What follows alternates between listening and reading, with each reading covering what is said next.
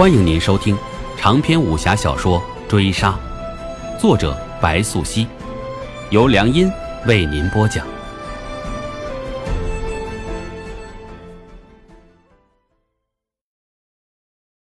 第四十回，师傅，无忌推门一眼，看鬼藏半倚榻上，闭眼假寐。如今已是深夜，师傅这个时候找上他，必有要事相商。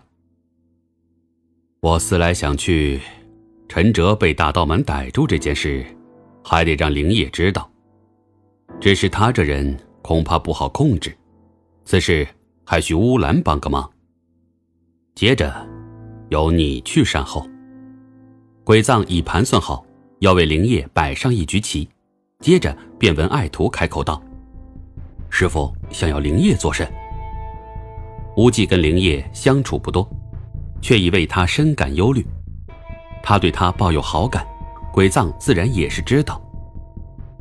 李林甫的人藏在京城已久，为师这些年只觉得芒刺在背，若不早日除尽，必为大患。你舅父的为人，你不是不知。我若请命，他势必乐于见我同李林甫斗个两败俱伤；我若不请命，他也必乐于见我在组织里声威尽失。他在上星的位置上坐得太久了，他的忧患疑虑早已与江山社稷无关，他只是想在那个位置上一直坐下去。鬼藏话落，眼睛看定无忌，叹了一口气，续道：“啊，你能活下来，你舅父他功劳比我大，但是……”说起他的为人，他与你外祖父也如出一辙。都说虎父无犬子，你也就当我这话是在赞扬他了。无忌听罢，半晌都答不出一句话来。他已猜出，鬼藏打算借刀杀人。灵业现下对组织还一无所知，由他出手相救陈哲，理由充分，不致遭人怀疑。李林甫就是查出原委。师傅也可推得一干二净，况且灵业的功夫绝佳，必能逼出李林甫隐藏在幕后的高手。大刀门只是个幌子，可若没了这个明面上的幌子，李林甫在京城一带也难能成事。师傅计划此事始于何时？只有一件事，无忌想要问个清楚。他心意已决，打算事成之后，总有一日要叫灵业知道真相。他已把他看作朋友。见面之时，这孩子我很中意。只可惜我对鬼信知之甚少，之后怕还要防着他了。鬼藏话落，见无忌正等着他的下文，于是又道：“事成与否，都不能让乌兰活着。把陈哲留给灵业处置，生死皆看他的造化。”解落三秋叶，能开二月花。过江千尺浪，入竹万竿斜。起风了，乌兰绝不想到无忌会特意为了陈哲而找他，所以天明之后，他踏进风里，迎着风廊外射进来的朝阳一笑，就把雷天宇的心都给笑暖了。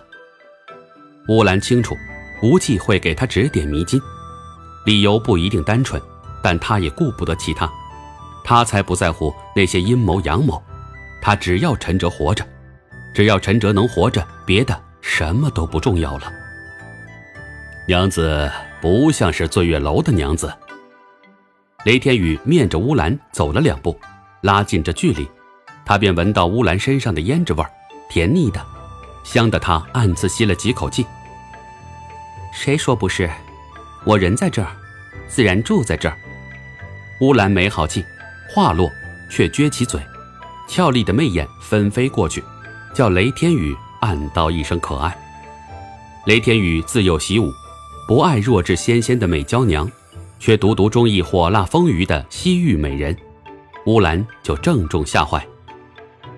哈哈，这么美的娘子在醉月楼都没能排上名号，叫我怎么相信？雷天宇这话说的真。昨夜作陪的娘子虽然也美，但终究没有乌兰那炙热奔放的独特味道。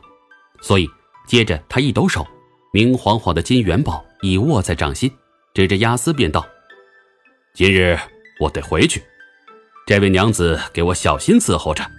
下次我来，若不见到这位娘子，便拆了你这醉月楼。”雷公，这位娘子可不是普通的娘子。那押司听罢，讪笑上脸，随即将雷天宇递过的金元宝推了回去。他是不敢得罪乌兰的。但恰恰也正是这一推手，好奇雷天宇盯着乌兰就不放眼了。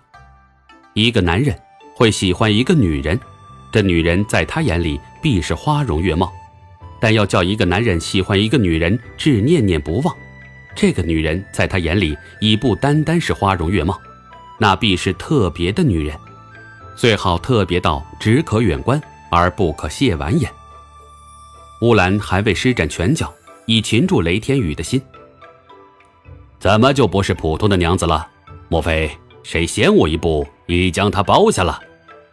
雷天宇一笑，话问的并无火气，这在他身上是极罕见的。他性格一向火爆，若放在往常，得不到的势必非得毁了不可。